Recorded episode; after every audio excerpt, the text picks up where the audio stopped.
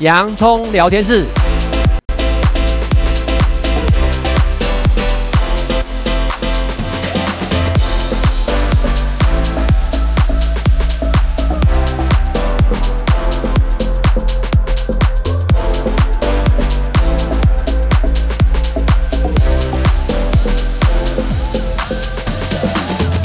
这里是洋葱聊天室，人生如洋葱，要勇敢小心的剥，不怕掉眼泪，从挑战中让生命更璀璨，陪你度过生命大小事。我是洋葱茶医师，我是魏兆文老师，嗯。这几年来，哈，不论是呃台湾或者是在世界，其实呢，会有一个运动一直在被人家一段时间就会提起来，一段时间就会提起来，甚至因为这样子，还有很多一些很热门的影集啊。那我们今天呢，想要跟听众朋友呢，在分享的就是有关于所谓的 “Me Too” 性骚扰的这个呃一些相关的一些呃议题，这样子。因为呢，杨医师是。中央或者是地方政府单位的很多的一些性骚扰的专家委员，那到底性骚扰它的界定是什么？那我们必须要先了解性骚扰加害者他有哪一些的一些特质，以及被骚扰之后你的身心会产生什么状况。我们是想要先从这一边哈，呃，先跟听众朋友呢先切入，这样的话你才会知道，当你的朋友或者你自己本身哈，可能碰到类似这样的状况的时候。你才意识到说哦，我要注意到一些什么事情啊，这样子。而且呢，杨医师每一次提到性骚扰，因为性骚扰跟性侵害是不一样嘛。性侵害的话，你可以马上哦，可以做一些什么举证啊，等等这些。但骚扰这种东西，好像那个界限很模糊。所以杨医师常会形容这些呢，加害者是一种低危险高再犯率。确实，我自己之前的一个经验就是在呢某一个捷运站，那我是看到前面那个男。生他好像就在拿着手机，似乎他在看手机。但后来因为是在搭那个电扶梯，我站在他的上一阶，我就会发现，哎，他并不是在看手机的一些资料，而是呢，他呢也是在一个录影，前面呢是在前面的那个女孩。那我当下其实我就呢，马上呢，第一个我就制止了那个男生，我说你的你在录什么东西？啊，我说呢，你要把它删掉。我那时候我觉得我自己很笨，不应该叫他删掉，应该要叫他举证，然后赶快叫那捷运警察来。他吓吓一跳哈，然后他就赶快把它删掉。但之后呢，其实我自己真的也没多想。然后呢，我到我就跑到前面跟那个女女孩子讲，我说你小心注意哦，这个男生呢，他刚刚有发生这样的行为。我觉得我自己那一天啊做了一个很蠢的事情，没有当下举证。因为像这些人呢，如果你不举证他，我们呢真的是人性本善，认为他会怕一次，他就会怕下去。但事实上呢，他会，他可能会呢。技术更纯熟哈，这样子对，所以呢，其实这个议题呢，我觉得说不是因为某一些人哈发出声音或一些知名人士啊等等，而是我们可能每一个人都会多少都会碰到，它涵盖的范围很广嘛，政治界啊、学术界、艺文界等等，甚至媒体圈这样子。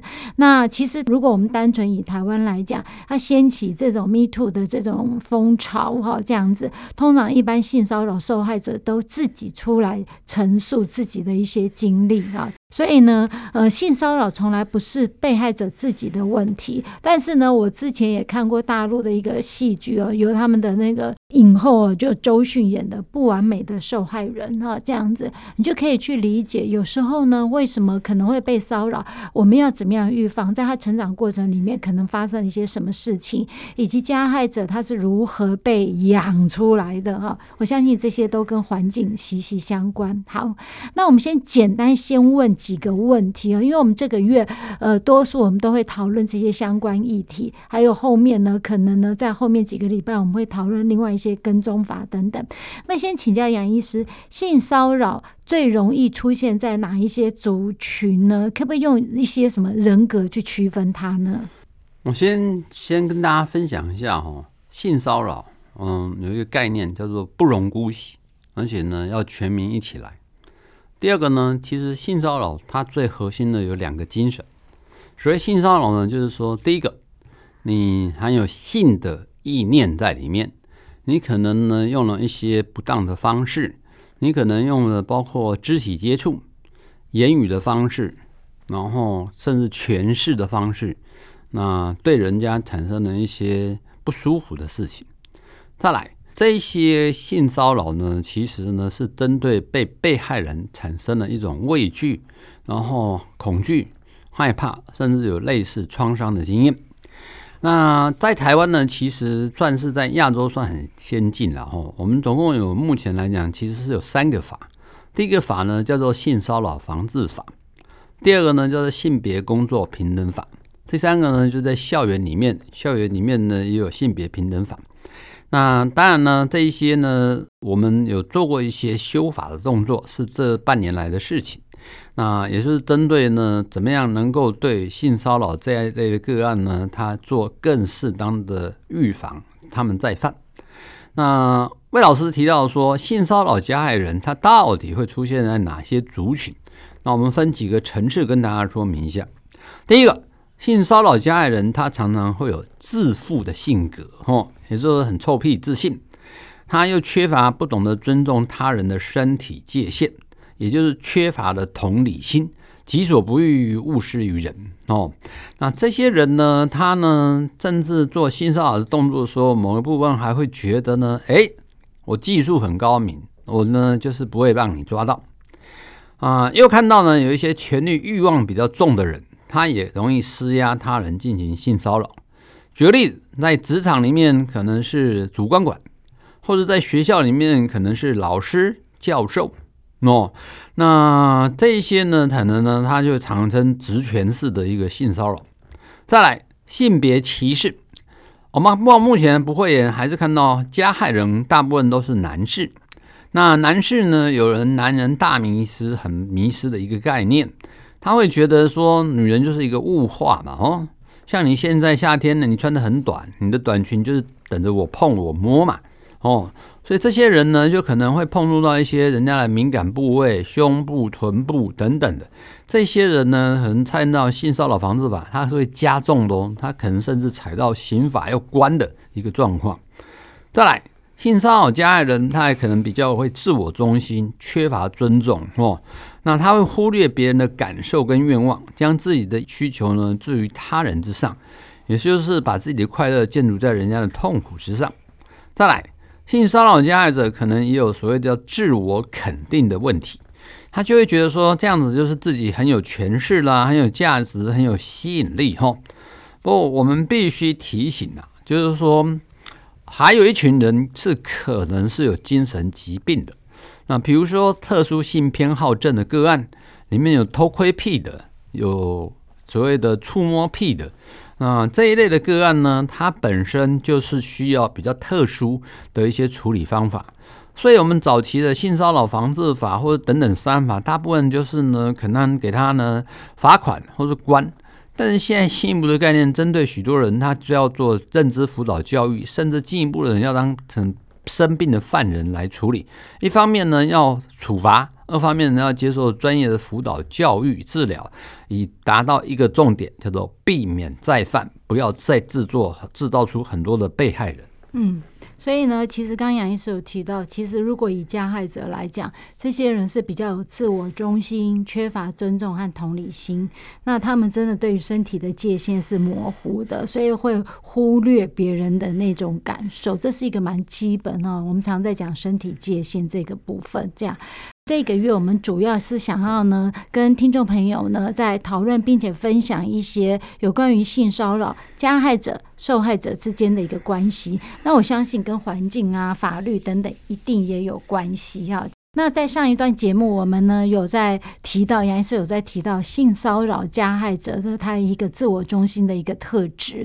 那我们现在呢再请问杨医师，第二个就是性骚扰相对就会有所谓的受害者。那受害者这个呢，他本身呢，呃，当他碰到这样状况之后呢，一定有急性甚至到慢性超过一个月以上慢性的状况。我们怎么样子去来做一些身心的调试？确实哈，我想性骚扰对于被害人来讲，它是一个创伤嘛哦。然后我们现在对于啊、精神医学的概念了解，创伤其实就是在脑里面产生。那脑里面产生呢，在压力期事件发生的一个月内，叫做急性压力障碍可能性会发生。超过一个月，那种创伤还是没得理的，就是创伤后压力障碍。那所以呢，我们会建议啊，受害者呢，他呢不可以姑息养奸，他可以呢寻求该有的系统。这支持系统包括，比如说跟亲密的家人、朋友分享你所经历的性骚扰事件，然后获得情感上的支持和安慰。第二个，保护自身的安全是很重要的哦，因为我们也发生过这样的悲剧，就是说一直性骚扰，结果呢，你要知道，性骚扰跟性侵害，它常常就一线之隔了哦。那有些有案例，就是说尾随女孩子在公车，然后一直对她性骚，好像呢，那女孩子也不知道怎么抵抗。等到女的追在下车以后，他就尾随上去，到暗巷里面把她性侵哦。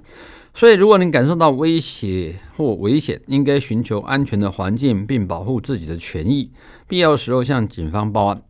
像我们现在不是都说吗？我们有非常有概念、有热心的公车司机嘛，吼。当然，你的车上有人喊出“这个人是色狼，他在对我性骚扰”，这个公车司机就是把车子开到派出所门前，请警察上来来做一个了解，吼。那再来呢？第三个要正确的表达情绪，因为我们相信被骚扰的人，你是负向的负面的情绪是比较多的，这里面包含了忧郁、焦虑。愤怒、压力感，所以呢，甚至会呃感觉羞愧哦，那等等的反应，那这些东西呢，我们要正常的表达情绪，要面对、接受、处理，哦，甚至有需要的话，要启动相关的专业处理。第四个，练习自我照顾也是受害者调试的一部分，包括练习腹式呼吸、放松做、慢慢做。导引副交感来提升，让你比较淡定。你也可以冥想、瑜伽、运动或者是艺术运动。生活方面呢，务必保持充足的睡眠、均衡的饮食跟适当的休息。再来，如果你感觉无法独自应付性骚扰所带来的身心创伤，那你就应该寻求精神医疗团队的协助。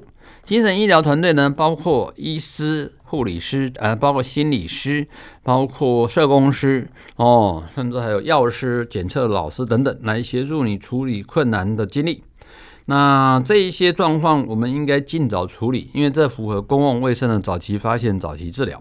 再来，社会资源的组织和机构也很重要，在里面呢，包括我们呢，各县市都有那种性骚扰防治委员会。然后呢，心理卫生中心，甚至一些法律辅助协助，都是可以启动的。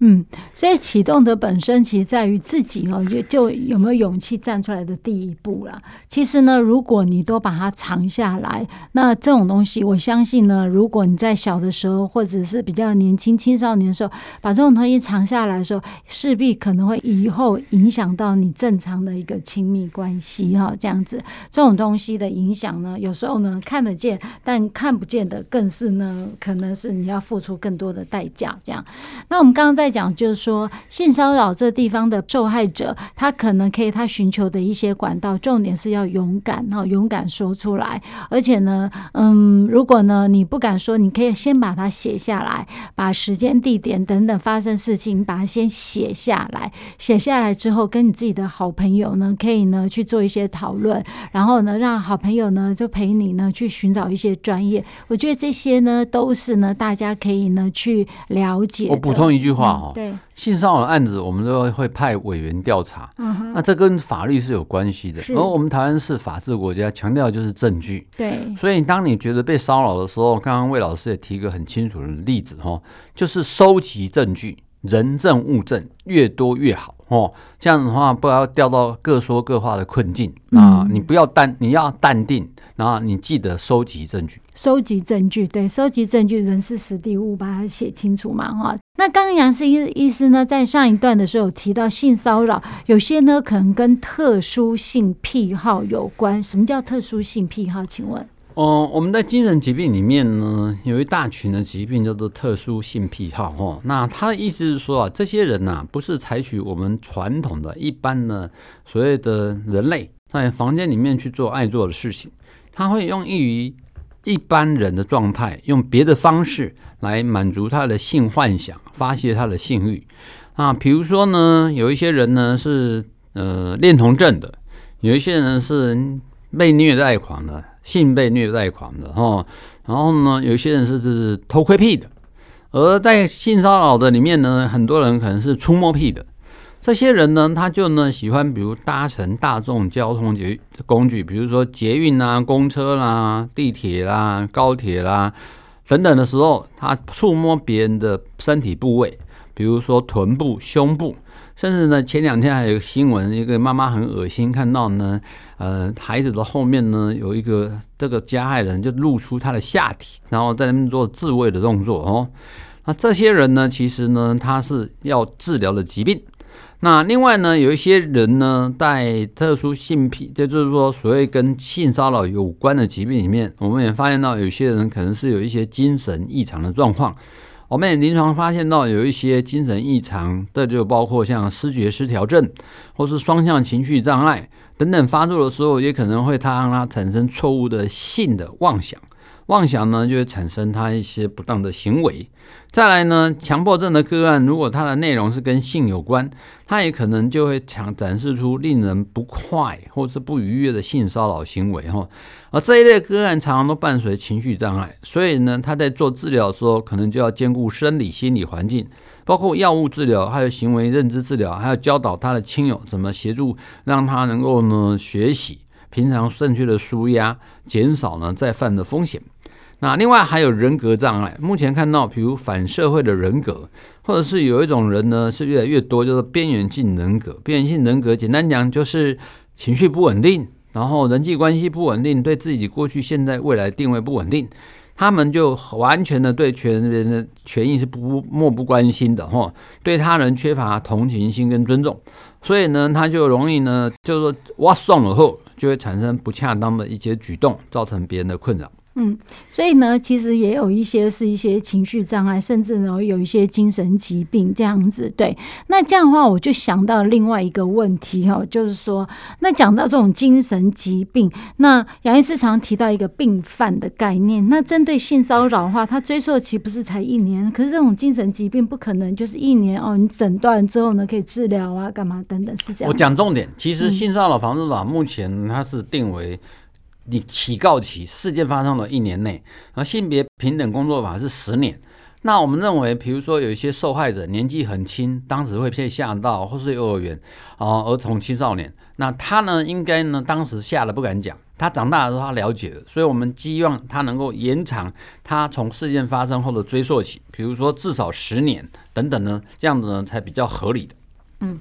那我这地方刚刚杨医师你提到的是一些性别工作平等法等等这些嘛？那至于还有哪一些性骚扰的一些相关的内容等等哈？那我们在后续的一些呢时间里面，我们都会详细的再跟呢听众朋友再去分享，让大家去了解要如何保护自己的权益。